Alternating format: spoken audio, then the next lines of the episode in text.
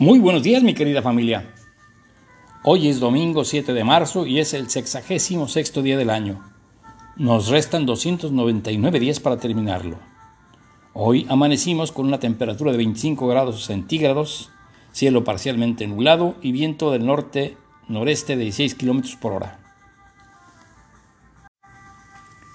Hoy es un día dedicado, bueno, no está dedicado a nadie internacionalmente, pero sí tengo una dedicación personal. Hoy es cumpleaños de Peri, la esposa de mi hijo Medardo. La queremos mucho y deseamos que termine este día con mucha felicidad. Queremos verla pronto, frente a frente.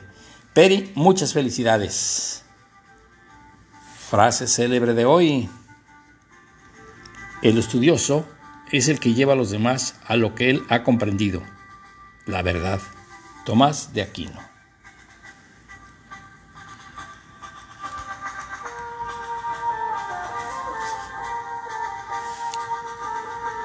Efemérides nacionales.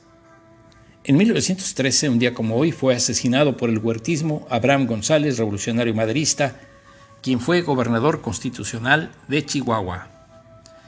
Y en 1943 se fundó el Centro Cultural Universitario, el CCU, antecesor de la Universidad Iberoamericana. Y en el 2003, la Academia Nacional de la Mujer condecoró a 16 mexicanas con el premio Laureana Wright en reconocimiento a su trayectoria profesional. Entre las galardonadas se encuentran Raquel Tibol, Julieta Fierro, Lourdes Arispe y Helen Escobedo.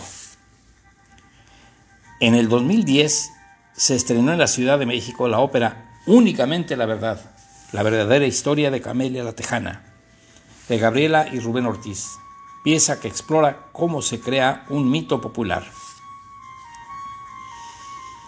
En 2011, con la participación de mujeres hispanoparlantes que han destacado en el arte, la ciencia y el pensamiento, fue inaugurado el primer congreso La experiencia intelectual de las mujeres en el siglo XXI en el Palacio de Bellas Artes.